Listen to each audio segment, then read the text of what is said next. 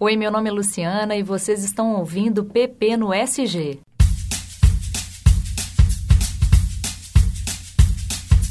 Brainstorming, briefing, share, deadline, spot, target, branding, case, feedback, job, lead, merchan, trade, PP no SG, o seu podcast sobre publicidade.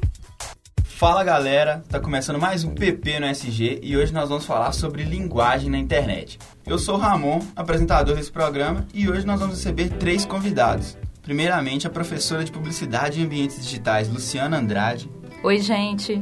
E os meus colegas da Beta, Lucas Calisto. Oi, galera. E a Jordânia. Oi, gente, tudo bem? A professora Luciana está dando aula aqui para o quinto período, certo? E ela vai falar aqui para a gente um pouquinho sobre o que ela faz. Bom, a minha disciplina de publicidade em ambientes digitais, ela vem para preencher uma lacuna no curso de publicidade e ela tem por objetivo trabalhar as linguagens, né, dentro das plataformas digitais. É claro que a gente não pode pensar numa publicidade é, focada só no digital, porque existe uma comunicação que acontece aí tanto no on quanto no off mas a gente está falando de algumas especificidades de plataformas digitais que produzem um fluxo narrativo, né? E isso ajuda as empresas, as marcas a, a considerarem aí formas novas de relacionamento com seu público. Bom, Luciana, com a internet, né, novas, novas maneiras de comunicar foram surgindo e isso foi fortalecendo certas coisas, inclusive conteúdo transmídia. Como que você acha que esse conteúdo está sendo olhado pelas marcas? Transmídia é uma das formas da gente produzir conteúdo. É claro que não é a única, né? Transmídia, na verdade, ela está no modelo de negócio. Ela parte de um processo né, de fortalecimento de marca, é um trabalho de branding, onde a gente tem um fluxo narrativo que tem três pilares aí que funcionam muito bem dentro da publicidade. O primeiro que é multiplataforma, que é você distribuir o seu conteúdo em várias plataformas midiáticas diferentes. Depois que é o engajamento, que é você produzir gatilhos para engajamento, né, para gerar, despertar esse engajamento nas pessoas, e isso vai levar a um processo participativo, e depois a expansão narrativa, que é você ter ali também, através desse engajamento, vitalidade dos seus produtos midiáticos. Então, o próprio engajamento ele vai dar conta de circular os nossos conteúdos aí. E isso vai espichando cada vez mais as nossas produções e o nosso tempo útil na rede. Ah, entendi. É porque eu vejo realmente, né, a galera, assim, das empresas reciclando bastante coisas e eu acho bem legal, mas assim, porém difícil, né? As pessoas têm que ficar bastante atentas porque a gente vai criando uma linhazinha, né? Que é um ciclo e pode ser que dê errado em alguma das pontas se não ficar tudo encaixadinho. E esse engajamento também que as, que as empresas procuram, eu acho que fica bem explícito no caso do, do Masterchef, né? Que Durante os seus programas, eles oferecem conteúdos exclusivos no seu site quando atingem um, um certo número de tweets. Isso é, isso é interessante, porque mostra como as pessoas estão assistindo e ao mesmo tempo tweetando, querendo mais conteúdo sobre, sobre o programa. É, transmídia é uma resposta ao nosso próprio comportamento migratório em múltiplas plataformas. A gente é multiplataforma. Então a gente está migrando cada dia mais, né? E a gente faz uma costura narrativa por meio dessas plataformas. Então a gente está assistindo o Masterchef na TV, mas ao mesmo tempo a gente está no Twitter, a gente está no WhatsApp. Então a gente faz esse passeio midiático, né, por várias plataformas ao longo do nosso dia. Então quando a gente cria uma, um conteúdo que é transmídia, ele visa justamente participar dessa jornada de consumo, acompanhar essa jornada de consumo. Então, com certeza, ele é muito benéfico para o fortalecimento das marcas. Agora, um ponto interessante que o Lucas tocou é que nem sempre a reciclagem de conteúdos, né, a reciclagem de posts, que é o que a gente mais vê nas redes sociais hoje, ela, ela contribui para ser uma experiência transmídia. Porque geralmente o que, que a gente faz? A gente readapta o nosso próprio conteúdo. Então a gente sai colando e copiando a partir de um site, a partir do YouTube, em outras plataformas como Facebook, Instagram. E outro erro também muito clássico é a gente considerar transmídia apenas no online. Transmídia, né, é a utilização de várias plataformas midiáticas independente de ser no on ou no off. Inclusive foi o que a gente fez né, no início do semestre, porque a gente tinha a missão de divulgar o Instagram do nosso curso e a gente Para fazer isso, a gente utilizou alguns cartazes que a gente saiu espalhando pelo prédio, para que através desses cartazes despertar o interesse das pessoas para visitarem o nosso Instagram. Isso também é considerado um conteúdo transmídia do off para o on, certo? Com certeza, faz parte, né? Você cria gatilhos de engajamento para a pessoa sair do off e ir para o on, e vice-versa. Então, isso é muito importante, até porque depois, para a gente entender melhor né, a jornada de consumo, pessoal que trabalha aí com o inbound marketing, no inbound a gente vê muito ali o funil. E esse funil hoje, ele não está naquele formato clássico, onde a gente tem uma linearidade, né? A pessoa entra em cima no topo do funil e sai lá embaixo no, no fundo. A gente vê que o comportamento ele é disforme. Então as pessoas, a gente tem que produzir através da nossa narrativa vários pontos de entrada para que as pessoas consigam tomar conhecimento e ter contato com a nossa marca em vários lugares diferentes. Ah, eu entendi.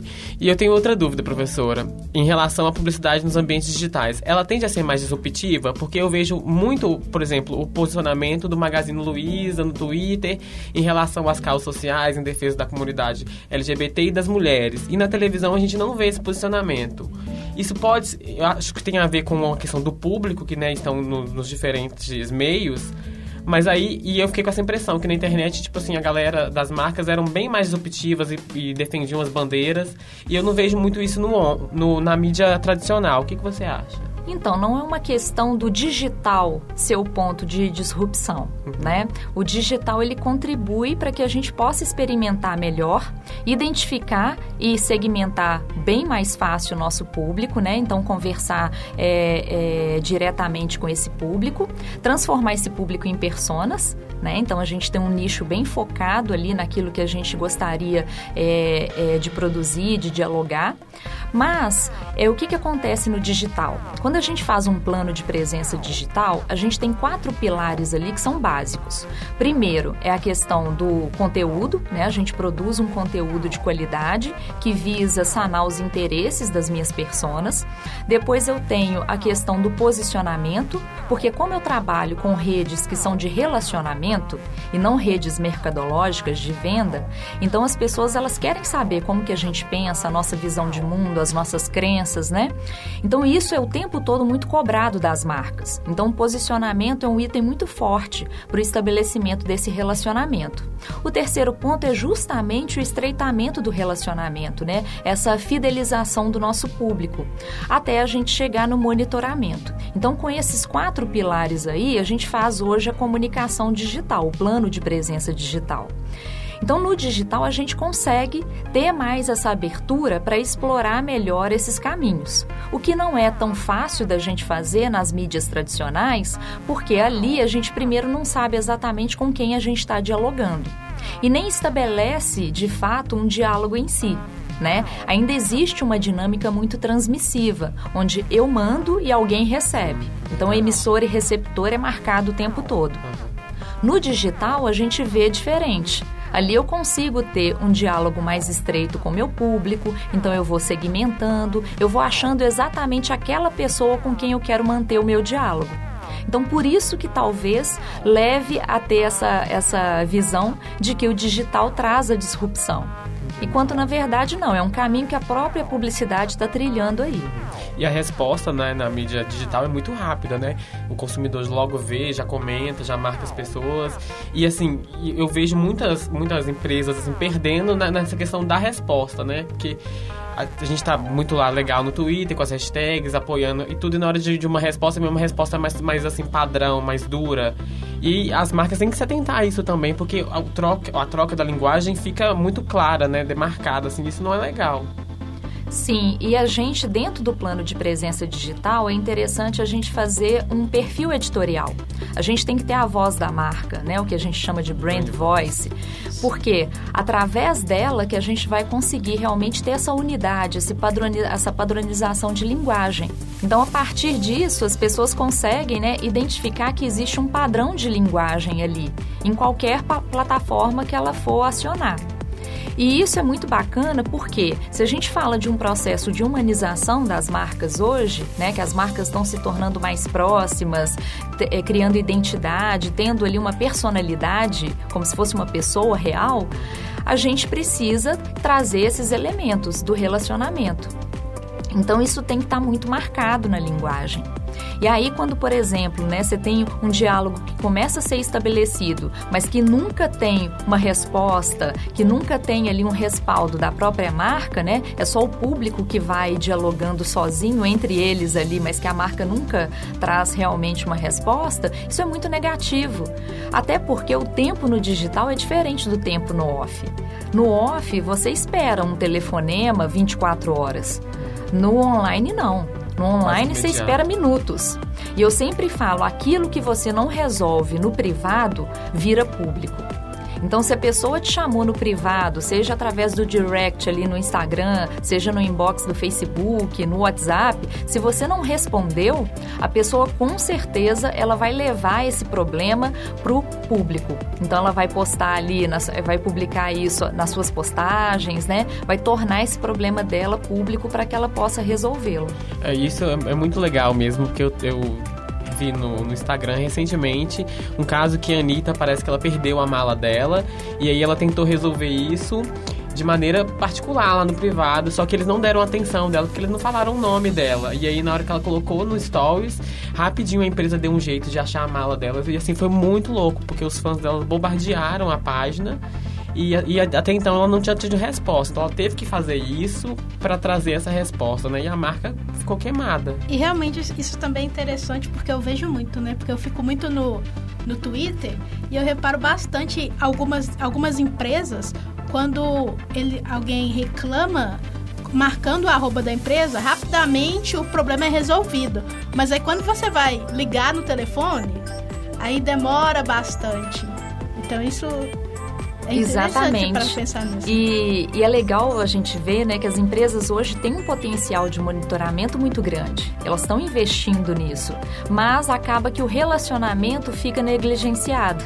Então não tem tanto investimento em relacionamento, e mas em monitoramento tem deveria, né, para ter um plano de presença digital bem integrado, bem pensado, unir todas essas coisas. Eu faço um monitoramento para melhorar o meu relacionamento. Você fala qualquer coisa de qualquer marca, do nada você já, tá, já tem é, tweet perguntando o que aconteceu para saber qual que é o problema que está tendo com a empresa.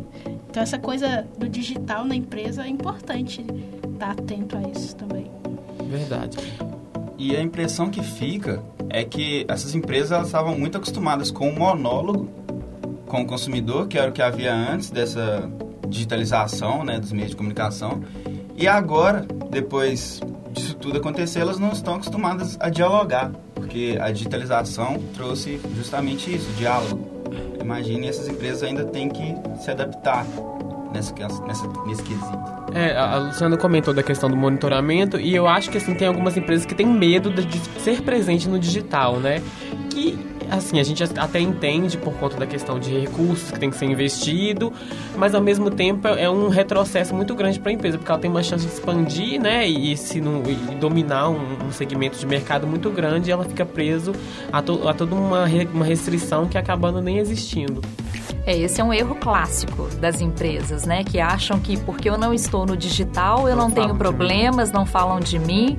E quando na verdade você só não está ali para monitorar, para interagir, responder, né? Uhum. E é isso também, assim, as empresas não estavam acostumadas a dialogar. Antes era uma dinâmica transmissiva, onde você manda e alguém recebe, e a gente focava muito num público-alvo. Hoje, quando a gente fala de marketing digital, a gente exclui essa expressão público-alvo e traz a expressão público prioritário. Porque o público-alvo parece que ele é passivo e que ele está parado, né? Que o comportamento dele é praticamente é, é, é, morto. Então, na verdade, a gente está falando de um público que está se movendo o tempo todo, que tem essa, essa visão caótica dos nossos conteúdos, né? Então, a atenção nunca é contínua, é sempre parcial. Então é tudo fragmentado. O mundo é, do, do, digital é fragmentado. Se a gente não fizer realmente um trabalho de identificação e de diálogo com o nosso público, a gente vai perder. Né? A gente perde em questão de presença digital, a gente perde em relacionamento e às vezes um problema pequeno do meu público ali, do meu consumidor, que eu poderia sanar com muita rapidez e isso poderia até reverter num ponto positivo para mim, acaba gerando uma crise. é outro tópico que eu acho interessante a gente comentar também em relação à linguagem e conteúdo nas diferentes mídias sociais. Que a gente sabe que o Instagram, o Twitter e o Facebook, apesar deles serem parecidos, o público, o público ele é bastante diferente.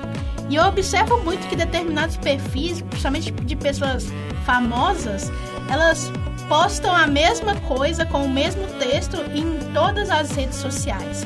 Então, professora, como você entende essa forma, digamos que é errada, de não aproveitar o máximo que as mídias oferecem com essa linguagem, esse uso da linguagem errada nas diferentes mídias?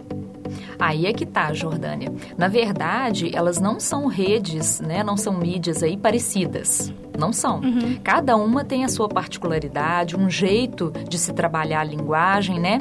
Quando a gente pega aquele perfil editorial, a brand voice, depois que a gente tem uma brand voice soberana da marca, a gente pega cada plataforma e adequa uhum. essa voz da marca, né? De acordo com as especificidades ali, a persona que você está encontrando em cada plataforma, que é isso que você falou, né? Uhum. Cada lugar vai ter uma persona específica. Então, às vezes, dentro da própria de uma mesma marca, você tem ali cinco personas e cada uma tem um hábito de consumo de mídia diferente.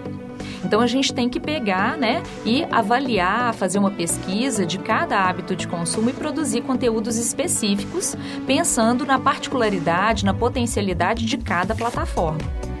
E aí é interessante isso que você falou, porque é um hábito comum, né? Eu faço um conteúdo que é para o Instagram e imediatamente eu já compartilho no Facebook.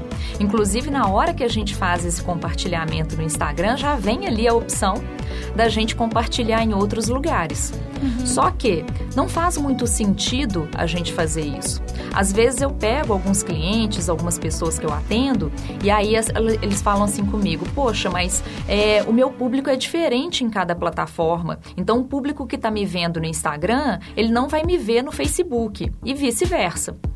E aí eu, eu sempre pergunto: Mas se o público é diferente, por que, que o conteúdo é o mesmo? Né? Por que, que faz sentido, então, o mesmo conteúdo? E outra coisa, dentro do Instagram, a linguagem é mais imagética, né? No Facebook, quais são outras linguagens que a gente poderia trabalhar? Como que às vezes a gente pode trabalhar um mesmo conteúdo com várias abordagens diferentes? Então, cada plataforma vai exigir um planejamento específico de conteúdo. Não tem como aproveitar e fazer readaptações simplesmente, senão a gente realmente está perdendo aí uma enorme gama de possibilidades para é, eh, dar visibilidade para a nossa marca e criar engajamento. Bom, a Jordânia até tinha levantado essa questão do Twitter, da interação da Netflix no Twitter, e isso também é algo que me deixa meio intrigado, que as empresas, todas as instituições que interagem no Twitter, geralmente elas interagem de forma bastante descontraída. A Netflix, inclusive, usa, usa memes, é. e isso. E isso é algo que não é tão frequente em outras plataformas. Eu entendo que tem as particularidades de cada uma, mas até que ponto você acha que essas, essa colocalidade na linguagem, essa forma descontraída de se interagir, ela é aceita no meio institucional? Olha, ser aceito ou não depende das suas personas. São as suas personas que vai te mostrar o caminho da linguagem que você vai adotar. Então, se as suas personas, ela permite uma descontração maior, né, um uso maior de memes e etc, ótimo. Agora, não casa muito bem se a sua persona, por exemplo, é um público extremamente corporativo, extremamente formal, e você utilizar as mesmas, as mesmas referências que a Netflix, por exemplo. Então, assim, depende muito do público. É ele que vai guiar todos os nossos passos. E tudo é acordado, né? Eu acho assim, a empresa às vezes tem um dono, tem ali um microempreendedor ou um empreendedor por trás que é mais formal ou que tem o seu jeito de se expressar e de ser. Ele não pode considerar que a marca também vai receber a mesma linguagem que ele tem, porque isso é muito comum, né? Eu, Luciana, sou desse jeito, então tudo que eu fizer da minha empresa, eu vou colocar ali a minha impressão digital. E isso é muito ruim, porque às vezes não considera esse diálogo, né, o tipo de relacionamento que foi estabelecido com o público. Outra coisa que é muito comum de acontecer, as marcas, elas não têm um manual de linguagem. Quando a gente cria uma brand voice, um perfil editorial, geralmente a pessoa que criou isso para a empresa, se ela sai, se ela é demitida, se ela muda de setor, acontece alguma coisa, ela leva o conhecimento com ela. E a próxima pessoa que assume essa conta, ela vai colocar de novo, né? Ela vai mudar a linguagem, ela vai trazer as suas referências. Então, o que eu gosto de fazer quando eu estou atendendo uma empresa é fazer um manual de linguagem da marca porque aí sim a gente vai garantir uma padronização de longo prazo, né? Pensando aí numa vida longa para a marca. A gente já falou um pouco da relação entre empresa e consumidor, só que eu acho que a gente tem que ficar atento também e acho importante ressaltar a relação entre as empresas, né? Porque com o Twitter eles interagem muito. É uma coisa interessante em relação ao Twitter, né? Que eu sigo uma arroba, que agora eu esqueci o nome dela, que ele fez as dois, dois bancos, se eu não me engano, fazerem uma disputa de rap nos tweets. Foi muito engraçado. Gerou muito engajamento para as marcas e eu achei isso muito legal. Sério, muito legal mesmo. E é banco, né? Tipo assim, é... geralmente a gente tem uma. A gente acredita que o banco é mais tradicional. Isso interfere em alguma coisa, Luciano? Porque o posicionamento do banco é mais central, né? E aí no Twitter ele tá fazendo essa disputa de rap. Você acha que tem algum problema? Depende. Depende da pesquisa que ele fez, da forma como ele está se posicionando, né? Se tem abertura para essas variações. É claro que não pode parecer também, gente, que a empresa tem múltiplas personalidades, né? Imagina. Senão o próprio público começa a ter um estranhamento. Isso tem que ser coerente, tem que ter consistência e coerência. Agora, o que a gente vê bastante é, são essas empresas né, que têm um posicionamento parecido.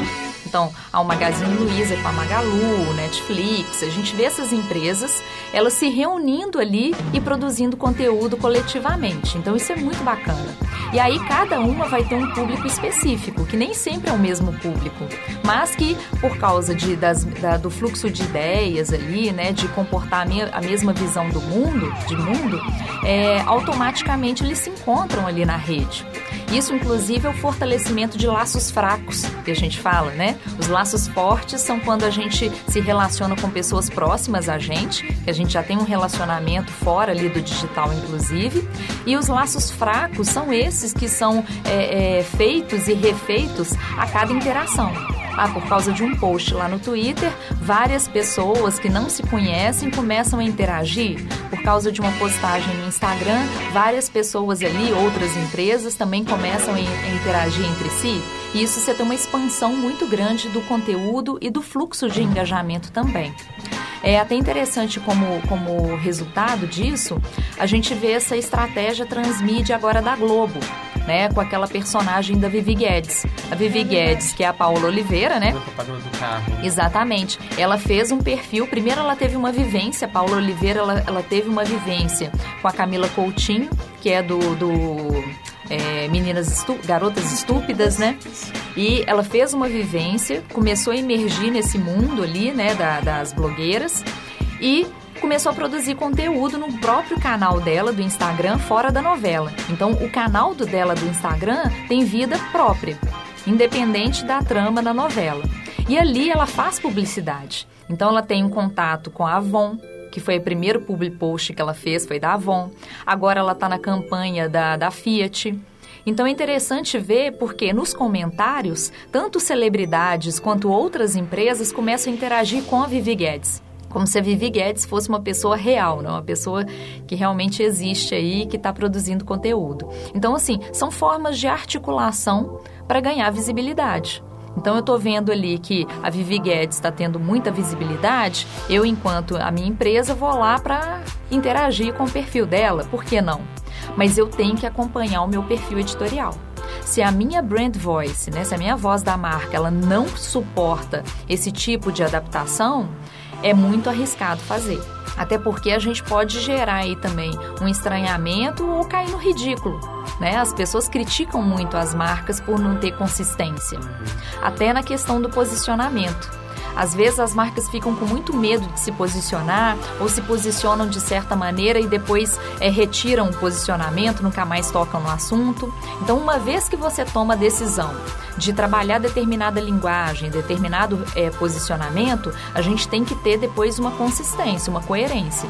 E aí você vai mantendo isso ao longo do tempo. É claro que pode mudar, né? Enquanto a gente está fazendo aí as marcas como pessoas, transformando as marcas em pessoas, pessoas são moldáveis. A gente vai mudando, amadurecendo Mas esse amadurecimento, ele tem que mostrar aí uma progressão, tem que ser aos poucos. Não pode simplesmente hoje eu levanto a bandeira LGBT e amanhã eu esqueço disso, né? Eu tenho que acreditar de verdade. As pessoas querem empresas que estão engajadas, mas engajadas de coração. Então, que isso seja de longo prazo, que as pessoas comecem a valorizar mais esse caminho que está sendo trilhado. É um caso parecido com o da escola, né? Porque a escola, nas publicidades antigas que ela fazia, foram alvo né, de questionamentos sobre abordagens machistas e tudo mais. E dos tempos para cá ela vem adotando outra postura em função disso. Ela própria reconheceu que o público feminino era grande, era grande parte do seu consumidor, da, do público prioritário, né, talvez. E vem adotando esse posicionamento constantemente. Você vê que em várias publicidades que ela faz, que ela produz, ela vem com essa mesma ideia, gerando consistência.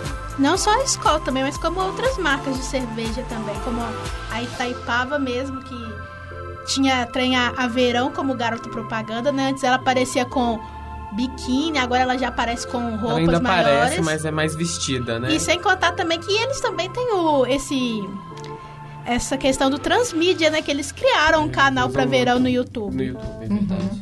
Exatamente. Agora tem que tomar muito cuidado, porque é, a escola mesmo ela já foi alvo de vários questionamentos, porque existia uma campanha publicitária institucional que falava sobre o posicionamento da marca, que estava sendo modificado, né, valorizando mais as mulheres, mas existia uma comunicação mercadológica que ainda estava muito focada naquele esquema tradicional, onde mostrava a mulher como objeto. Então, assim, não pode também ser uma coisa para ganhar, conquistar ali a confiança do público, né? Tem que ser uma coisa construída em várias instâncias. Eu sempre falo que o conteúdo de marca hoje, ele não salva nenhuma empresa porque ele tem que ser é, é, adotado não só na, nas redes sociais, mas na cultura organizacional da empresa. Né? Se a empresa ela de fato não acredita naquilo, se ela não vive aquilo, né, não vivencia no seu dia a dia aquilo, passa como oportunista. Então a gente tem que tomar muito cuidado na hora de assumir determinado posicionamento,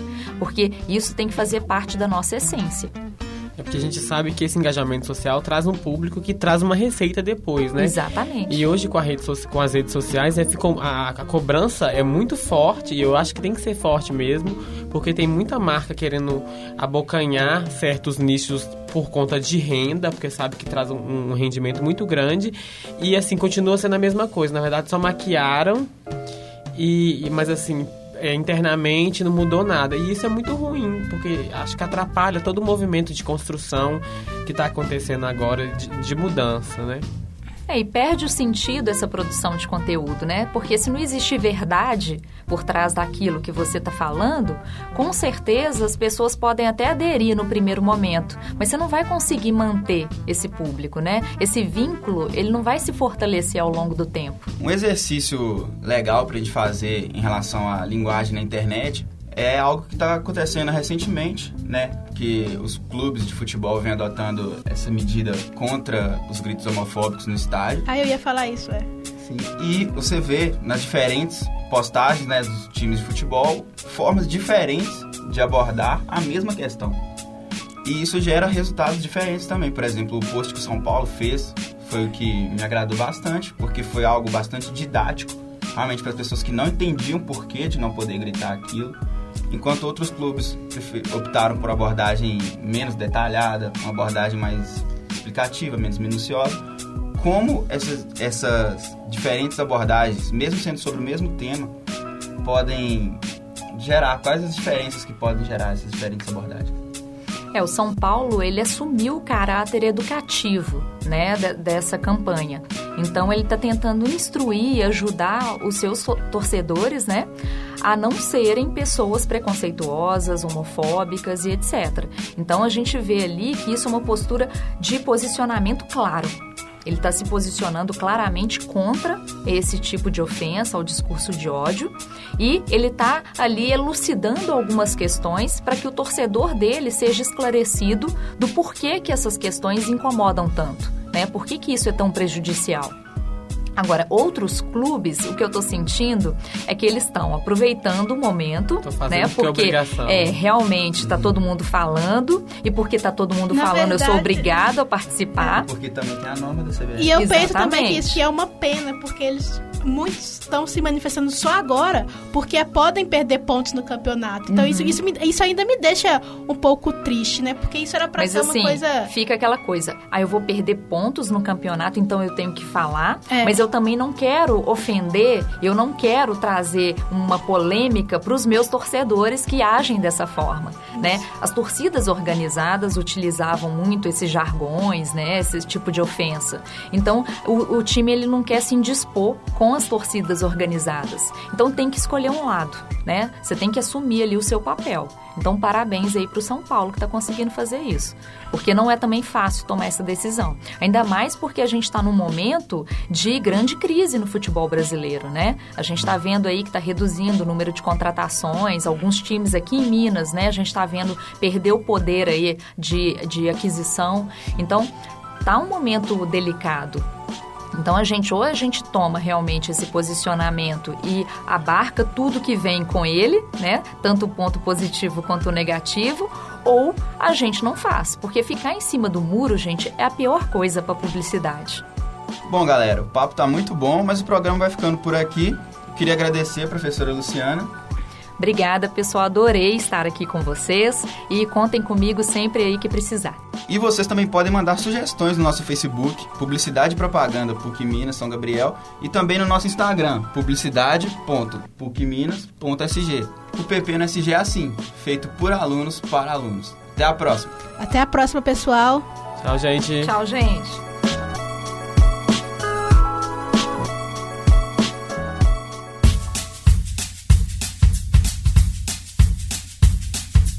Brainstorming, Briefing. Share. deadline, Spot. Target. branding, Case. Feedback. job, Lead. Merchan. trade, PP no SG. O seu podcast sobre publicidade. Essa produção é do Lab SG, onde você vem aprender